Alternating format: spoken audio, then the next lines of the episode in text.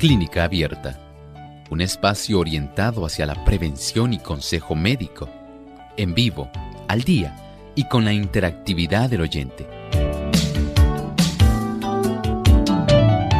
Clínica Abierta, poniendo al doctor a su alcance para un diálogo claro y honesto, porque nos importa su bienestar y salud.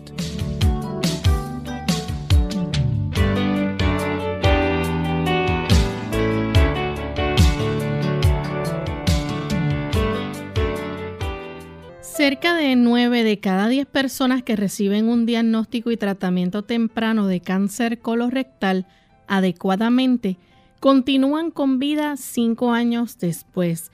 Si usted tiene 45 años de edad o más, hágase la prueba de detección ahora si piensa que puede estar en riesgo elevado de contraer cáncer colorectal. Hable con su médico sobre cuándo hacerse las pruebas de detección cuál prueba es mejor para usted y con qué frecuencia debe hacérsela. Hoy en Clínica Abierta estaremos tocando este interesante tema.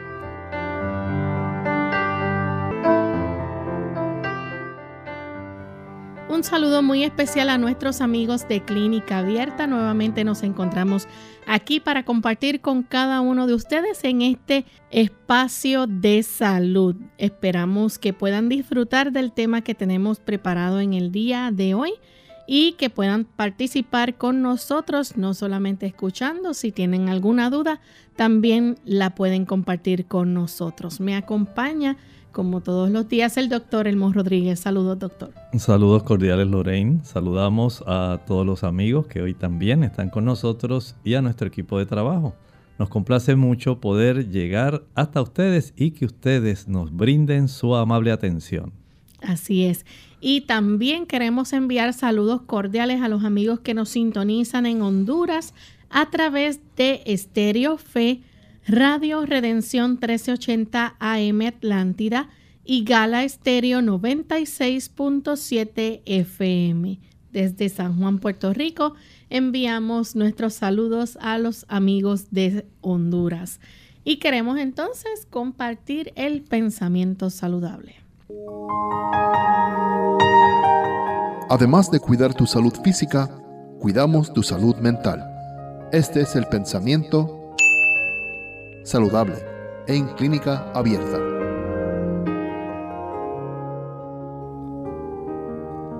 En la enseñanza que Dios dio a Israel, la conservación de la salud fue objeto de particular cuidado. El pueblo que había salido de la esclavitud, contagiado por los hábitos de desaseo contrarios a la salud que aquella suele engendrar, recibió la más estricta educación en el desierto antes de entrar a Canaán. Se le enseñaron los principios de la higiene y se le sometió a leyes sanitarias.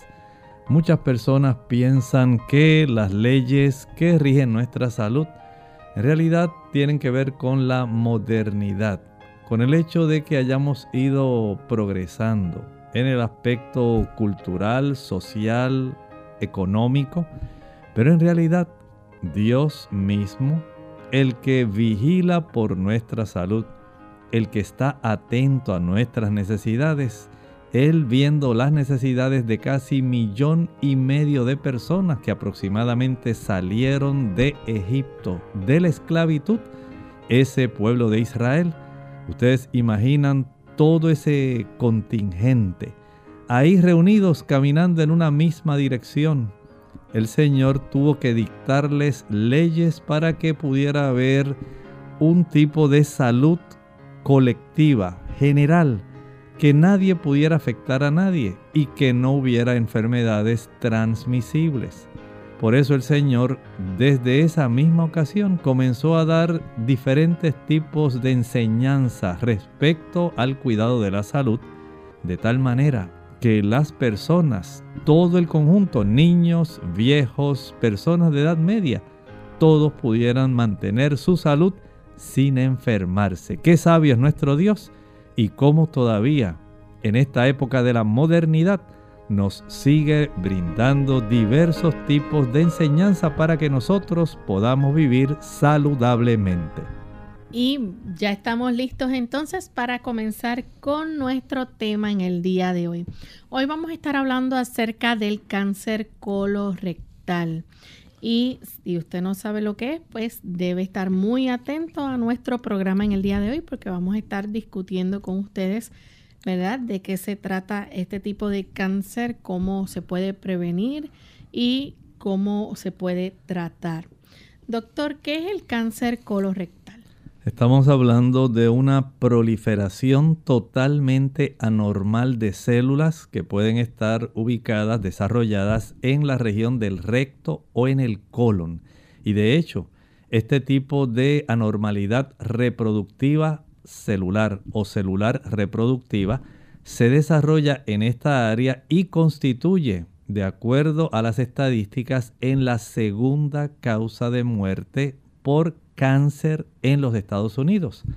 Por lo tanto, este tipo de cáncer, que en realidad es totalmente prevenible, usted debe conocerlo porque la incidencia es muy alta, tanto en caballeros como en damas. Y si tenemos la oportunidad de conocer aquellos factores que pueden evitar el desarrollo de este tipo de cáncer, entonces tenemos una ventaja a nuestro alcance.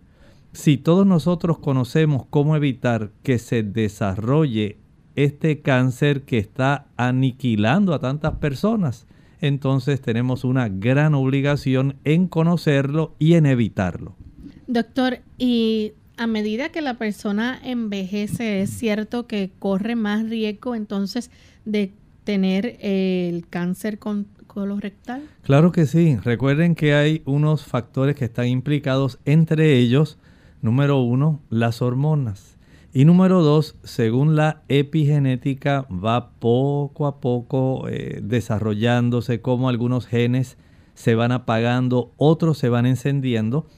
Hay una carga de radicales libres y factores irritantes que hablaremos de ellos en el transcurso de este programa que van a facilitar que este tipo de situación comience a desarrollarse de una manera totalmente anormal dentro de nuestro organismo.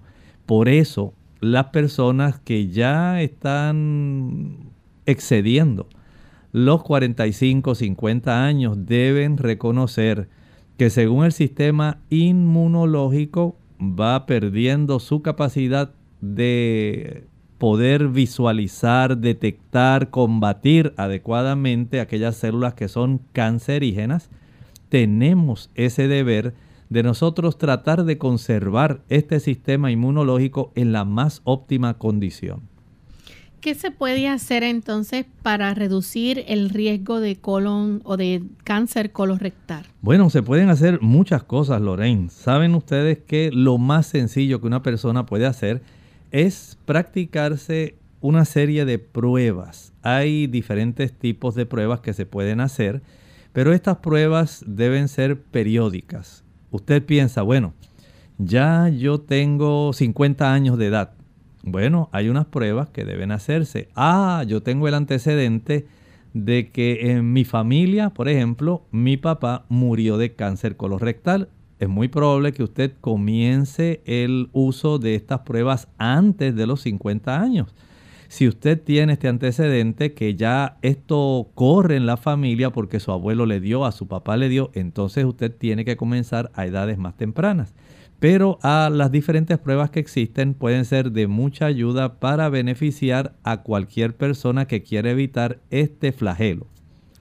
¿Y cuáles entonces eh, los síntomas del cáncer colorectal? Hay personas que también puede ser que no tengan síntomas necesariamente. Exactamente, Lorraine. Al principio puede ser que no haya ningún síntoma, cero. Usted no sabe que se está desarrollando, a no ser que una de las pruebas que vamos a estar viendo eh, ya por la edad o porque, digamos, usted entró a inscribirse en un seguro de salud y el seguro de salud ordena algunas pruebas a pesar de la edad de la persona, digan, pues vamos a identificar si tiene riesgo de. Y comienza a hacerse este examen y sale este tipo de, digamos, detección entonces ya la persona está en esta obligación, pero generalmente usted no va a sentir de momento un bulto, no va a sentir que de momento empezaron a ponerse un cambio de color, un cambio en la actitud, desgano, no, generalmente este tipo de cáncer no da síntomas. Y esto es muy importante que usted lo sepa no da síntomas hasta que ya poco a poco ha ido adelantando en su evolución. Y aquellas personas entonces que tienen síntomas, ¿qué pueden estar sintiendo? Bueno, estas personas pueden estar notando que hay cambios en la forma del excremento. Algunas personas pueden tener, por ejemplo, un excremento que sale muy delgadito, como si fuera un lapicito. Otras pueden observar, cuando ya está en etapas muy adelantadas, que pueden haber estrías de sangre. Esto se puede observar. En otros casos hay dificultad para evacuar. Se le dificulta mucho a las personas poder tener su evacuación de manera normal. otras personas pueden notar que comienza a reducirse la cifra de su hemoglobina. En otros, cuando están en etapas mucho más avanzadas, pudieran eh, apreciar la presencia de algún abultamiento en la parte izquierda, casi siempre donde está el colon descendente. Y esto pudiera ya entonces dar indicios de que este tipo de cáncer ha desarrollado una evolución bastante progresiva y dañina, destructiva. Por lo tanto, sí es importante el que las personas comprendan que las pruebas de detección son necesarias. Eh, doctor, la persona puede experimentar, digamos que dolor pélvico o abdominal y confundirlo quizás con que la comida le cayó mal. Pudiera ser, pudiera sentirlo porque este tipo de cáncer a veces tiene ese tipo de manifestaciones que son inespecíficas y de acuerdo al lugar, recuerden que puede ser tanto en colon, y nosotros tenemos colon ascendente, colon transverso, colon descendente, recto y sigmoides. De acuerdo a la ubicación, puede ser entonces el conjunto de manifestaciones clínicas y ese conjunto de sintomatología que Lorraine mencionó puede desarrollarse, pero no es que en cada persona tiene que ser así. De acuerdo con una investigación llevada a cabo por World Cancer Research Fund, las dietas ricas en carnes y alimentos procesados aumentan los riesgos de padecer cáncer de colon. Vamos a hacer nuestra primera pausa y cuando regresemos vamos a seguir con este interesante tema, así que no se retiren.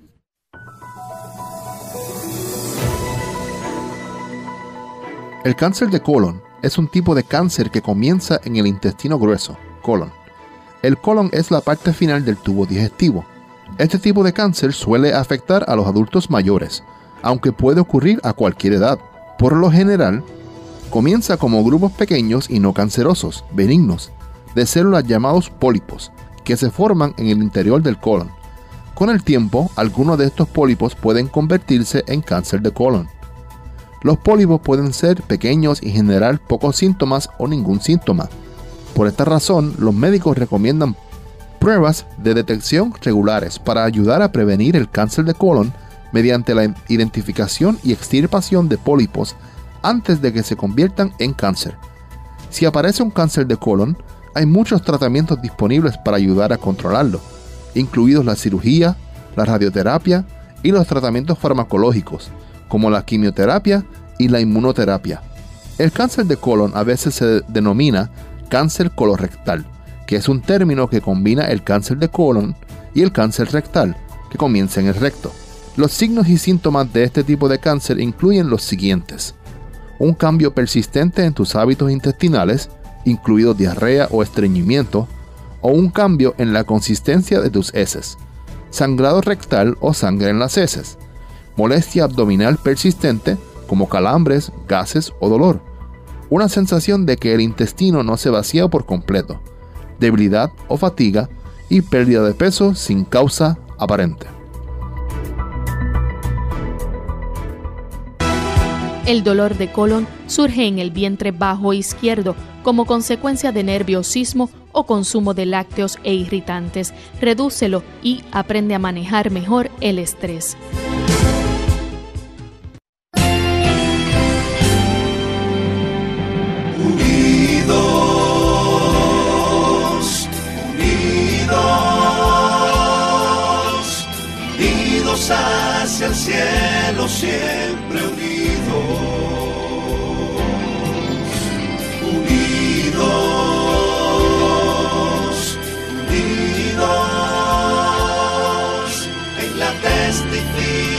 Testificación de la verdad,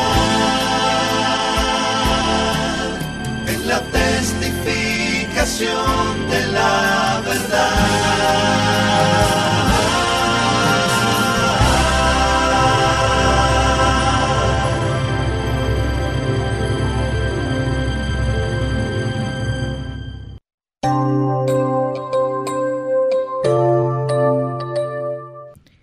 Estamos de vuelta en Clínica Abierta, amigos, y continuamos hablando hoy sobre el cáncer colorectal.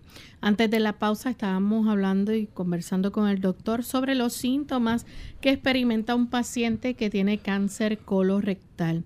Doctor, ¿qué se puede hacer para reducir ese riesgo de cáncer colorectal? Bueno, podemos hacer varias cosas y uno de los factores, Lorraine, al que hay que darle un mayor énfasis es el aspecto de la alimentación. Hace algún tiempo atrás estaba leyendo una estadística que se hizo de un estudio en los Estados Unidos, donde se estuvieron siguiendo a los japoneses que emigraban de Japón y se iban a vivir a Hawái, que es un estado de Estados Unidos, pero en medio del Pacífico. Y ellos cambiaban su estilo de alimentación. Después se le dio seguimiento a la descendencia de esos japoneses que habían emigrado a Hawái, pero que ahora se habían movido, se habían mudado hacia California. Se movieron a Estados Unidos y todavía cambió aún más el estilo de vida, de alimentación de estos descendientes de estos japoneses. Según hubo un cambio en dos factores que ellos notaron que inciden mucho en el cáncer colorectal. Número uno, en Japón comían muchas menos grasas que las que comían en Hawái. Al hawaiano le gustan mucho las frituras. Y cuando llegaron a Estados Unidos, que hay más papas fritas, hamburguesas y muchos productos fritos, pues todavía cambiaron más el sistema de alimentación, el estilo, ¿verdad? Mm. Allá en Japón había un consumo mayor de ensaladas, frutas, pescado, vegetales. Pero a medida que cambiaban a Hawái y cambiaban a California, la cantidad de grasas saturadas era más.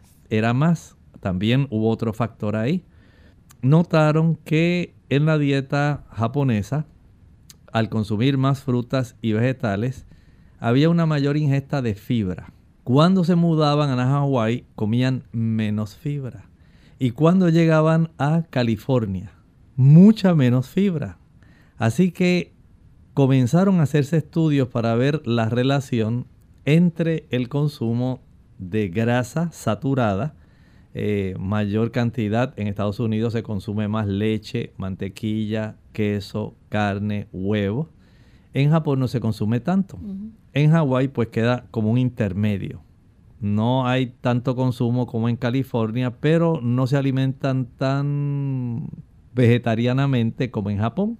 De tal manera que este cambio en aumento en la grasa saturada y colesterol con una reducción en la fibra, los investigadores llegaron a la conclusión de que había algo que estaba pasando aquí e investigaron, se dieron cuenta que cuando las personas ingieren una mayor cantidad de grasa saturada, una mayor cantidad de colesterol, esto hace que la química del líquido biliar que produce nuestro hígado cambie. Ese líquido biliar, al ser expulsado cuando llega el momento de la digestión, que se contrae la vesícula y suelta ese chorrito de líquido biliar, ese líquido biliar está compuesto principalmente por colesterol. Pero también ahí van muchas sustancias que son sustancias de desecho del metabolismo del hígado, que ya el hígado dice, no las voy a retener, las procesé, las voy a enviar junto con el resto del líquido biliar para que esto pueda irse a través del excremento, porque si no, la persona se va a afectar.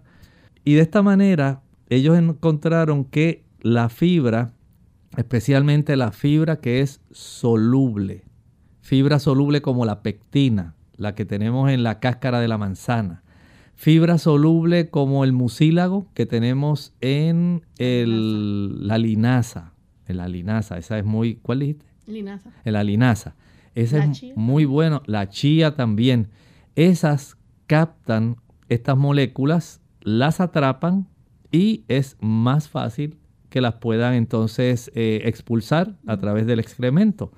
Pero estas personas, como consumían poca fibra, no tenían esa capacidad de secuestrar esa cantidad de ácidos biliares para poder expulsarlo. Y lamentablemente volvían y había una mayor irritación de estos líquidos biliares al entrar en contacto con la mucosa, con la parte de adentro del tubo de nuestros intestinos. Y esto irritaba y comenzaba a producir cambios en las células que conforman la parte interna de ese colon. Así que cuando llegaba el excremento a esa área, porque en el colon es el lugar donde el excremento se compacta. Vamos a decir que el, excremento o el proceso de la digestión es bastante líquido durante el trayecto del intestino delgado, 21 pies, y es mucho más delgadito. Así que tiene que ser mucho más líquido, como una papilla. Pero cuando llega al colon, entonces el colon absorbe agua, o sea, le quita agua a esa cantidad de material fecal que llegó ahí y lo hace más compacto, más duro. Por eso usted nota que al evacuar las heces son más formadas, más tubulares, cilíndricas, alargadas, pero ellas no eran así cuando llegaron a la válvula iliocecal, que es donde termina el intestino delgado y empieza el intestino grueso. Es una vez entran en el intestino grueso que empieza a absorberse esa agua para hacerlo más compacto. Y en ese momento, si no había mucha fibra soluble y fibra insoluble, que es la fibra que ayuda para que se barra más rápido, digamos, el contenido del intestino y salga. ¿Bien? Así que una fibra, la soluble, capta el colesterol. La que es insoluble, que es como por ejemplo el celery, el mango, cuando uno lo come, eh, digamos las hojas que uno come, eh, una espinaca. Todo eso ayuda para que esa celulosa pueda facilitar el que salga fácilmente la evacuación y usted no sufra de estreñimiento. Vean lo que pasaba. Cuando la persona come carne especialmente, observaron que la persona vaciaba el intestino básicamente unas 72 horas después. Así que esta persona había tenido todo ese conjunto de químicos, grasa saturada, ácidos grasos, eh, ácidos biliares que estaban llenos de desechos, poca fibra, mucha irritación a la parte interna del intestino y quedaba en contacto con esta mucosa más de 72 horas. Hay personas que tienen su evacuación cada cuatro, cada cinco días. Hay personas, he tenido pacientes que es una vez a la semana. Entonces, todo ese tiempo que estos líquidos biliares están en contacto con la mucosa, causan irritación. Y esto hace que esa irritación comience a formar unas estructuras que son las precursoras de el cáncer colorectal, se llaman pólipos. De tal manera que esta persona comienza a desarrollar esto. Mientras menos fibra soluble tiene que capte y secuestre eh, los ácidos biliares, mientras menos fibra de celulosa que es la fibra que nosotros no digerimos, que ayude a mover el intestino. Y mientras más tiempo usted tarda en vaciar sus intestinos, entonces usted tiene más riesgo de cáncer colorectal. Mientras más fibra usted come, mientras menos grasa y menos carne, menos oportunidad de que usted tenga un tipo de ácidos biliares que puedan ser capaces de irritar la mucosa intestinal y facilitar el desarrollo de pólipos y cáncer. Vean entonces que sí hay una relación bien estrecha entre las grasas animales, irritan mucho, si la persona consume frutas, verduras, granos integrales que son ricos en fibra insoluble y fibra soluble. Entonces quitamos de medio en gran medida el riesgo que tiene la persona en desarrollar cáncer colorectal. Así que la alimentación podemos decir que es clave entonces para reducir el, el, riesgo de padecer ese cáncer. Podemos decir que tiene un papel preponderante, es un factor clave. Si usted no está pensando en esto y usted cree que eso le ocurre a algunas personas que a usted no le puede ocurrir, pues piénselo dos veces. Es muy probable que si usted está facilitando el conjunto de factores, entonces usted sea un candidato al desarrollo de cáncer colorectal. Doctor, y ahí además de la alimentación, pudiera haber, por ejemplo, eh, ciertos suplementos o medicamentos que puedan ayudar también a prevenir este tipo de cáncer. Bueno, podemos decir que si la persona evita los irritantes, especialmente los radicales libres, Digamos que cuando una persona toma alcohol, el estímulo químico del alcohol afecta el hígado, pero también afecta la irritación que se desarrolla dentro del intestino. Si la persona fuma los radicales libres que provienen directamente de los venenos que están contenidos en el tabaco, y en el tabaco hay cerca de 4.000 venenos, y de ellos 60 son cancerígenos. Así que gratuitamente ya usted está facilitando el desarrollo de cáncer. Si a esto le añadimos las frituras, que producen muchos radicales libres, si le añadimos una dieta rica en azúcares, que facilita el desarrollo de muchos radicales libres, si le añadimos eh, algunos tipos de medicamentos que pueden también irritar, por ejemplo, hay personas que al utilizar aspirina, personas que utilizar los analgésicos antiinflamatorios tan comunes, digamos, como para evitar eh, los dolores articulares y para evitar otros tipos de molestias, utilizan este tipo de productos que causan inflamación e irritación en la mucosa intestinal.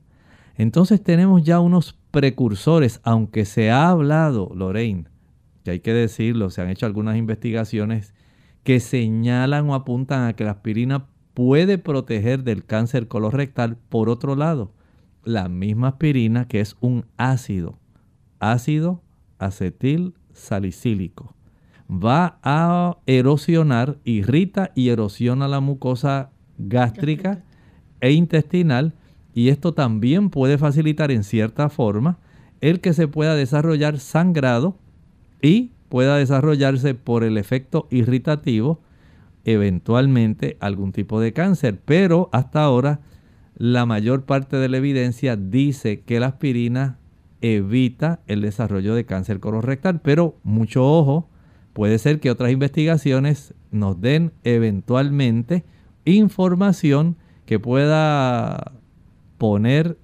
en interrogación esto que estamos diciendo. ¿Y si la persona, por ejemplo, practica o aumenta la actividad física? Bueno, ya aquí estamos hablando de factores protectores. Cuando una persona aumenta la actividad física, digamos que Lorraine decidió comenzar a hacer muchos ejercicios abdominales y hace 40 todos los días, 40 abdominales.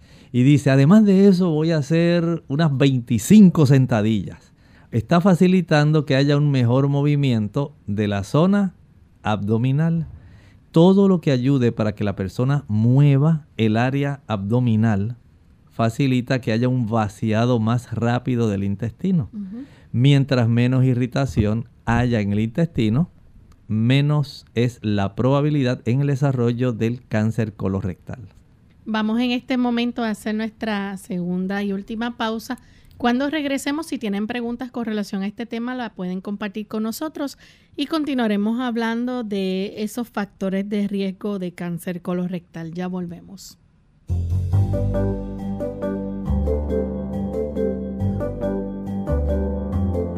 Prevención es salud.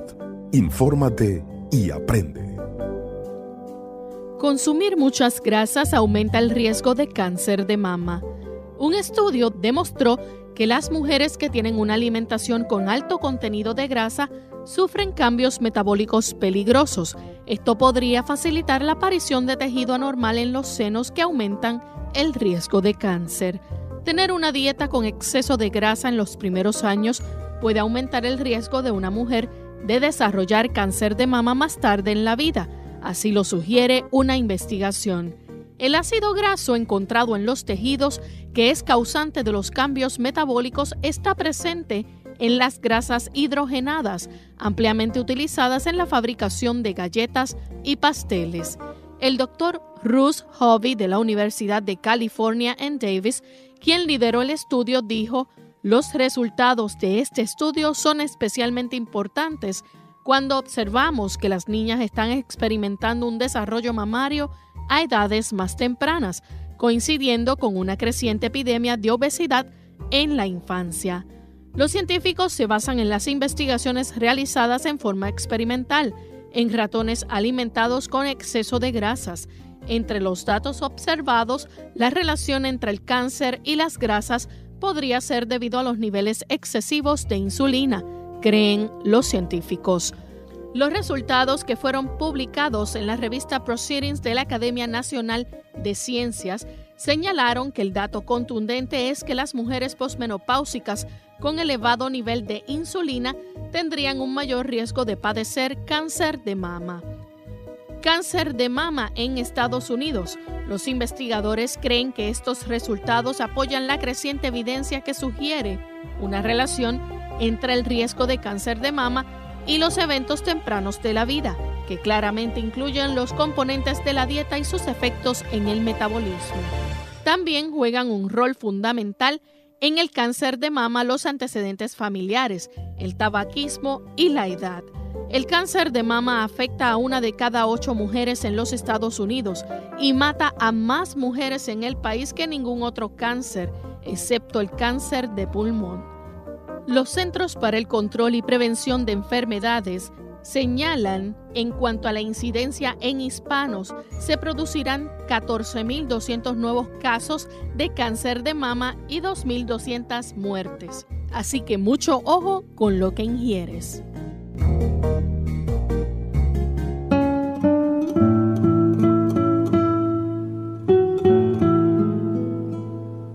Resulta paradójico que a todo el mundo le atraiga la idea de vivir muchos años, pero a nadie le haga la menor gracia envejecer.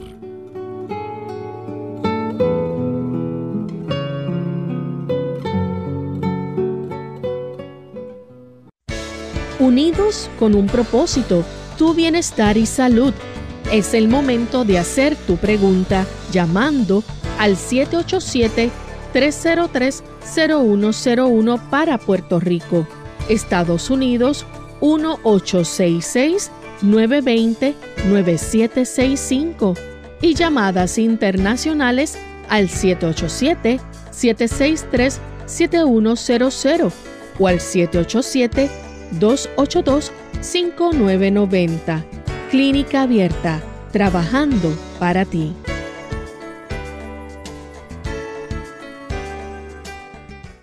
Clínica Abierta. Ya estamos de vuelta en Clínica Abierta, amigos. Hoy con el tema de cáncer colorectal. Y justo antes de la pausa, el doctor nos estaba platicando sobre algunos factores de riesgo, ¿verdad? Este, que pueden haber si la persona entonces este, puede contraer este tipo de cáncer, cómo se debe prevenir, cuán eh, importante es la alimentación, si la persona hace actividad física, este, y queremos seguir compartiendo con ustedes más información, pero tenemos en línea telefónica a Ivonne. Ella nos llama de San Juan, Puerto Rico. Adelante, Ivonne, escuchamos tu pregunta. Sí, buenos días, Dios le bendiga. Era que yo le iba a preguntar al doctor si consumir mucho de limón puede irritar la flora intestinal y puede hacer daño también. Muchas gracias, Ivonne. No, en realidad podemos decir que todo lo contrario. O sea, vamos a enmarcar, vamos a poner esto en perspectiva. Usted me preguntó mucho jugo de limón. El mucho jugo de limón sí puede irritar, pero si usted lo utiliza de una manera comedida, moderada, no va a tener problema. ¿Por qué? El consumo de jugo de limón ayuda para que el líquido biliar que se forma no tenga tanta concentración de moléculas de colesterol. Recuerden que el colesterol es esencialmente el constituyente principal de los líquidos biliares que se almacenan en la vesícula. De esta manera, usted facilita el que haya una oportunidad que sea menos irritante y le brinda al hígado la oportunidad de deshacerse mayormente de aquellas sustancias que pueden ser irritantes, perjudiciales, que él las pueda procesar mejor. Porque el jugo de limón, ustedes saben que mientras la vitamina C y los bioflavonoides, el potasio y el resto de aquellos antioxidantes que están contenidos en el jugo de limón ayudan totalmente para que el hígado pueda tener una mejor capacidad de disponer de las sustancias que son inservibles. Así que si usted en la mañana, digamos, se toma un vaso de agua y le exprime el jugo de medio limón, usted le está dando un baño de alegría a su hígado. Aprovechelo, pero no exagere. Así que no adopte esto como una costumbre obligatoria que usted tenga que diariamente consumir el jugo de tres limones, cuatro limones, no lo haga. Usted con el jugo de un limón en la mañana, disuelto en una taza de agua, le ayudará para que usted pueda tener un mejor tipo de funcionamiento intestinal. Bien, tenemos otra pregunta de María Irizarri, ella está en el Facebook y nos dice que la colonoscopía llega a revisar todo el intestino, pregunta y dice, o los pólipos solo crecen en una parte del intestino. Los pólipos pueden crecer en cualquier parte del intestino grueso, sea colon ascendente, transverso, descendente, recto y la zona del sigmoide. Una cosa es hasta dónde llega la visualización del instrumento que es el colonoscopio. Este solamente llega hasta la válvula ileocecal, es decir, nuestro intestino grueso, el colon. Tiene aproximadamente un metro, más o menos unos tres pies, tres pies y algo de, digamos, longitud. Hasta ahí es que llega el colonoscopio. No alcanza a visualizar el intestino delgado eh, es igual que cuando, por ejemplo, se hace la gastroscopía. En ese tipo de endoscopía, usted alcanza hasta el duodeno. Pero lo que constituye el intestino delgado, hay un método muy ingenioso que se ha hecho y es que le dan a la persona a tragarse una pildorita Lorraine que tiene una cámara interna. Y cuando la persona se traga esa pildorita que tiene una cámara interna, entonces se puede ver el trayecto del intestino delgado. Pero fuera de eso no tenemos otra manera, a no ser que sea por imágenes, eh, digamos, a través de un sistema como la imagen de resonancia magnética. Pero para visualizar directamente la zona del endotelio, no hay otra forma. En el colon, el colonoscopio. En el estómago hasta el duodeno tenemos entonces el gastroscopio. Y de esta manera este procedimiento facilita que se puedan ver las formaciones que pueden ser preocupantes como los pólipos o si hay algún crecimiento anormal que ya se identifica que es un cáncer. Bien, vamos a seguir hablando entonces de los factores de riesgo eh, doctor, habíamos mencionado, ¿verdad?, que a medida que la persona envejece o se pone mayor, ¿verdad?, debe eh, verificarse para prevenir este tipo de cáncer. Es importante entonces eh, que si va aumentando en edad, vaya chequeándose con más frecuencia. Es necesario, eh, especialmente todo depende del antecedente en la familia. Si la persona no tiene este antecedente, pues puede comenzar ya de los 50 años en adelante, dependiendo, porque se hacen unas pruebas, Lorraine. la más sencilla que se puede hacer es la de la sangre oculta en el excremento. Y hay un sistema, ¿verdad?, que utiliza eh, una prueba inmunológica para detectar esta presencia de cáncer, por la razón de que el cáncer va unido generalmente a pérdida microscópica de de sangre, perdón. Y esto es un indicio indirecto de que pudiera estar desarrollándose algún problema como este tan preocupante. Hacerse esta prueba anualmente, la prueba inmunoquímica de sangre oculta en el excremento, es una forma en la que usted puede prevenir el desarrollo de este problema del cáncer. Claro, hay otras personas que van a requerir, como lo estaba mencionando María Irizarri, del uso de la colonoscopía. La colonoscopía ayuda también ya a visualizar directamente los pólipos, eh, la presencia de alguna masa y esto pues ayuda. La pregunta de ella, eh, ¿puede crecer en una parte del intestino? En realidad puede crecer en cualquier pared del intestino, pero estadísticamente se ha observado que crece más en el colon descendente, colon descendente recto y sigmoide. Pero el médico que hace el tipo de estudio, casi siempre es el gastroenterólogo, va a, desde el momento en que se va a estar practicando la colonoscopia, él comienza a visualizar todas las paredes según va él entrando. Si se puede hacer con un colonoscopio flexible, hay uno que es rígido, es más molesto, y está el colonoscopio flexible.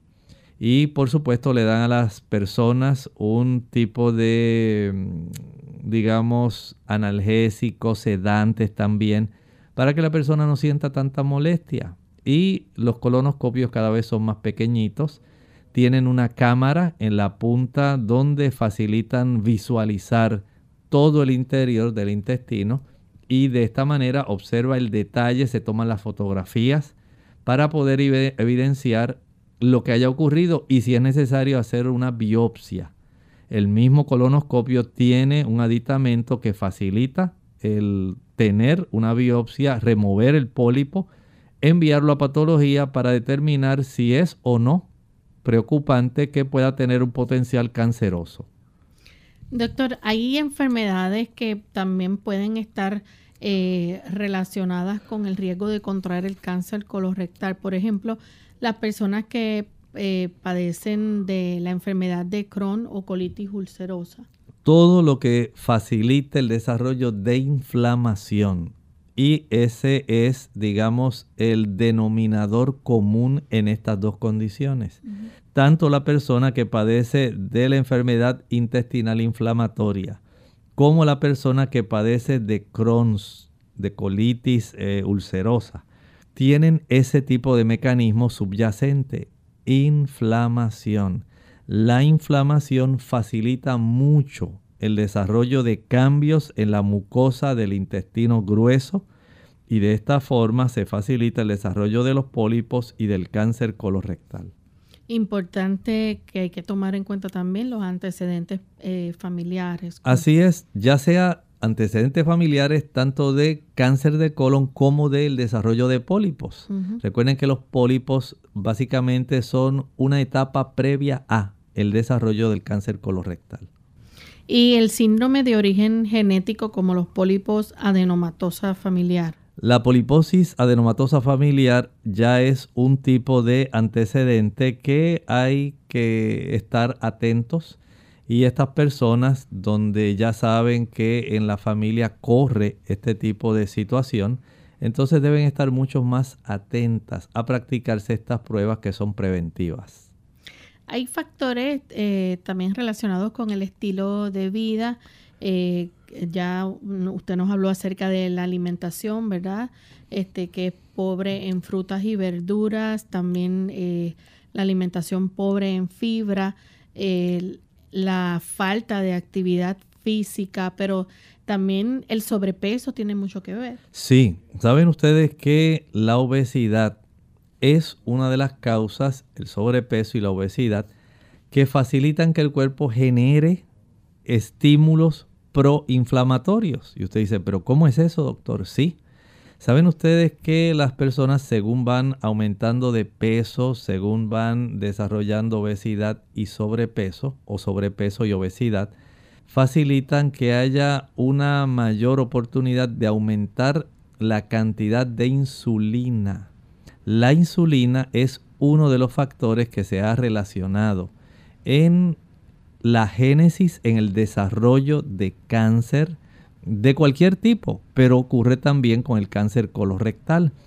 El hecho de que haya una gran cantidad de grasa depositada en forma de triglicéridos, ya sea subcutáneamente, ya sea alrededor de las vísceras que tenemos en el abdomen, va a facilitar que hayan una serie de cascadas de inflamación que se van a desarrollar, además del efecto que tiene el sobrepeso y la obesidad en generar un aumento en la insulina, hay otros factores que facilitan la irritación y que hacen que la persona esté más propensa al desarrollo de condiciones preocupantes como los pólipos y el cáncer colorectal.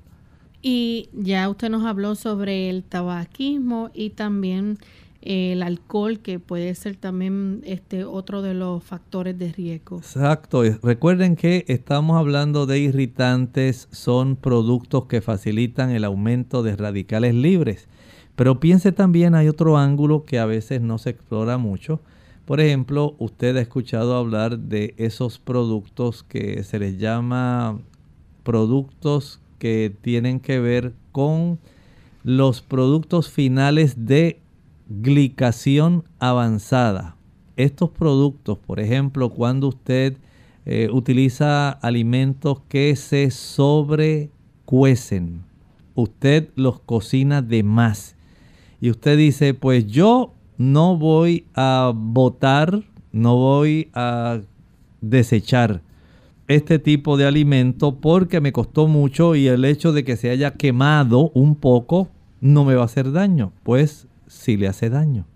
Estos productos finales de glucación o glicación avanzada tienen ese potencial de facilitar el que hayan cambios histoquímicos que puedan potenciar el desarrollo de cáncer colorectal. El alcohol, el tabaco, el consumo alto de grasa, el consumo bajo de fibra. Es por eso interesante que las personas aprendan a comer, digamos, en muchos hogares, se prepara, digamos, en un plato típico, arroz blanco, y los hijos dicen, pues mami, yo no quiero comer habichuelas, yo no quiero las legumbres, yo no quiero los frijoles, échame el caldito. En realidad usted no se está protegiendo para nada su intestino, usted está facilitando con el transcurso del tiempo al comer el pan blanco, al comer el arroz blanco, eh, la masa de pizza, al comer las hamburguesas y todo ese tipo de productos que no son ricos en fibra, ni fibra soluble, ni fibra insoluble, usted permite que haya entonces una carencia de aquellas sustancias que van a protegerlo contra el cáncer. De tal manera que si usted acostumbra a su hijo a comerse el plato de arroz blanco con caldito de habichuela, usted tiene un problema trate de que consuma arroz integral, quinoa, cebada, centeno, millo. Este tipo de productos acompañado de legumbres, habichuelas blancas, negras, pintas rojas, lentejas, garbanzos, gandules, van a protegerlo contra el cáncer. El consumo de ensaladas no es una, digamos, no es un lujo. Las ensaladas son una necesidad. Sí, porque además están cargadas de anti oxidantes y los antioxidantes combaten a los radicales, libres. Y los radicales libres tienen mucho que ver con el desarrollo de cáncer de cualquier tipo. Bien, doctor, es importante hacerle, ¿verdad? Eh, preguntas a su médico primario, a aquellas eh, pacientes, ¿verdad? Que tengan dudas en cuanto a esto. Es importante que hablen eh, con su médico. Que el médico, ¿verdad? Este le va a poder orientar y le va a poder eh, contestar sus preguntas. Y necesita la persona entonces hacerse una prueba de detección de cáncer colorectal. Es importante que esto uno lo pregunte a su médico. Es muy importante. El médico va a estar eh, observando esto, pero si usted ha notado que se observa sangre en la materia fecal, si usted tiene los dolores cólicos o estomacales que son constantes y usted está perdiendo mucho peso, debe usted entender que es necesario que usted pueda proceder a hacerse estudios. Y esta prueba que está hablando Lorraine, las de sangre oculta, es una de las pruebas más sencillas que usted puede practicarse para detectar si hay algún tipo de sangrado en el tubo eh, digestivo. Esto puede detectar si hay pólipos, hemorroides, divertículos, úlceras, colitis. Y como dijimos, hay algunos fármacos que pueden estar facilitando esto, pero es un dato bastante distintivo del cáncer colorectal tener positiva la presencia de sangre oculta en el excremento. Es importante también, ¿verdad? Este, que a veces, eh, además de esa prueba de ADN en heces, también la colonoscopía. Sí, esta prueba de ADN en las heces ayuda a detectar cambios sanguíneos y genéticos que podrían ser signos de cáncer. La colonoscopía, como hemos hablado, es muy importante. La prueba de sangre oculta en el excremento se la puede hacer anual esa otra prueba que es la del ADN se puede hacer cada tres años y la colonoscopia cada diez si no hay antecedentes familiares o la presencia de pólipos o algún otro tipo de formación que pueda ya ser identificable como un gran problema potencial para usted. Importante. Eh, ¿Hay cierta preparación que se requiere para esta prueba de sangre oculta en heces? Bueno, en realidad usted debe ser muy cuidadoso. Recuerde que hay algunos tipos de productos que pueden alterar, algunos fármacos, incluso hasta la vitamina C. Y el evitar, eh, por ejemplo, consumir carne varios días previos a esta prueba porque recuerde que la carne siempre tiene sangre atrapada, sea de pollo, de red, de cerdo, la que sea.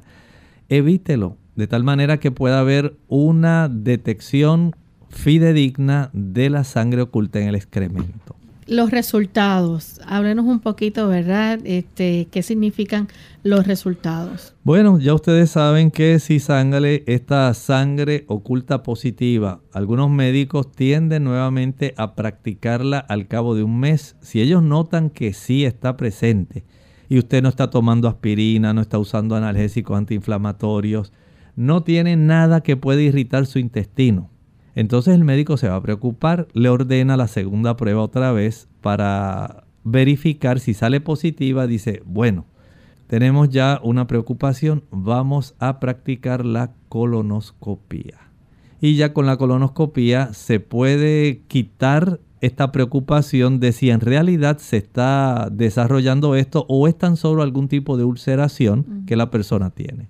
¿O podría ser también hemorroides? Podrían ser hemorroides, como estábamos hablando, podría ser el aspecto de tener la colitis, pudiera haber alguna inflamación que se estuviera generando, que la persona no estuviera consciente, pudieran ser los fármacos, úlceras, divertículos, o sea que hay una serie de estructuras que se pueden, cambios químicos y eh, digamos, en el tejido histológico que pueden dar lugar al desarrollo de algún tipo de sangrado oculto. Bien, ya hemos llegado al final de este interesante tema hoy en nuestro programa de Clínica Abierta. Agradecemos a los amigos que han estado en sintonía en esta edición. Esperamos que puedan haberse orientado un poco más respecto, ¿verdad?, al cuidado y la prevención de este tipo de cáncer colorectal. Antes de finalizar y pasar, ¿verdad?, a nuestro pensamiento bíblico, tenemos un anuncio muy importante que hacer a nuestros amigos oyentes, doctor, y es que pronto se acerca el radio maratón de esta emisora Radio Sol, donde se origina Clínica Abierta para muchas partes del mundo, ¿verdad? En muchos otros países nos sintonizan y sabemos que son muchos los amigos que se benefician de los consejos de salud que se brindan aquí en Clínica Abierta. Nos encantaría, Lorraine, poder tener una respuesta, una respuesta adecuada de nuestros amigos no solamente por parte de sus oraciones, son muy importantes las oraciones, pero sabemos que siempre hay gastos en los cuales se incurre para nosotros poder facilitar el que este tipo de programa pueda llegar hasta usted. Si usted tiene en su corazón agradecimiento, si hay en su corazón ese regocijo al saber que el Señor le está ayudando para que usted se proteja, para que usted se cuide, para que pueda tener una mejor salud. Y usted le dice, Señor, yo quiero manifestar mi agradecimiento a ti, facilitando el que este tipo de divulgación en cuanto al mantenimiento de la salud se pueda seguir sosteniendo. Yo voy a enviar mi donativo y lo voy a hacer aunque sea una cantidad módica. Si es una cantidad abundante, también la recibimos pero deseamos que usted pueda tener esta oportunidad de participar apoyando nuestro radio maratón El Poder de la Cruz. Crea familias de luz. Miren qué hermoso lema tenemos este año. Recuerde, es el 5 de diciembre, pero usted ya desde ahora puede comenzar a enviarlo. Hay varias formas de usted enviarlo. Tenemos cuentas bancarias, tenemos diferentes métodos. Usted tan solo llame, llámenos, contacte. Hay oportunidad para usted para que usted pueda ser parte, un colaborador especial, no solamente un oyente pasivo, sino un sostenedor de este tipo de evento tan importante como es la divulgación de temas de salud y de esperanza. Así es, así que les invitamos a que visiten también nuestra página web radiosol.org. Ahí a través de PayPal, visitando nuestra página, pueden hacer su aportación. Aquellos también que la quieran enviar a través de cheque o giro postal, pueden también obtener nuestra dirección postal que es PO Box 29027 San Juan, Puerto Rico 00 929-0027 y nuestro número de teléfono a llamar es el 787-303-0101 y en horario de oficina, ¿verdad? 787-767-1005. Ya hemos llegado al final de nuestro programa y los queremos entonces dejar con este pensamiento bíblico. El pensamiento final nos dice, amado yo deseo que tú seas prosperado en todas las cosas y que tengas salud, así como prospera tu alma. Nosotros nos despedimos y será entonces hasta el siguiente programa de Clínica Abierta. Con cariño compartieron el doctor Elmo Rodríguez Sosa y Lorraine Vázquez. Hasta la próxima.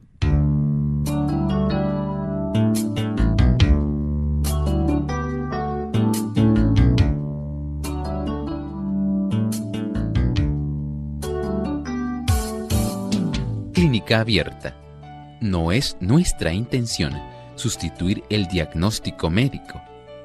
Antes de poner en práctica cualquier consejo brindado en este programa, usted debe consultar con su médico. Hasta la próxima.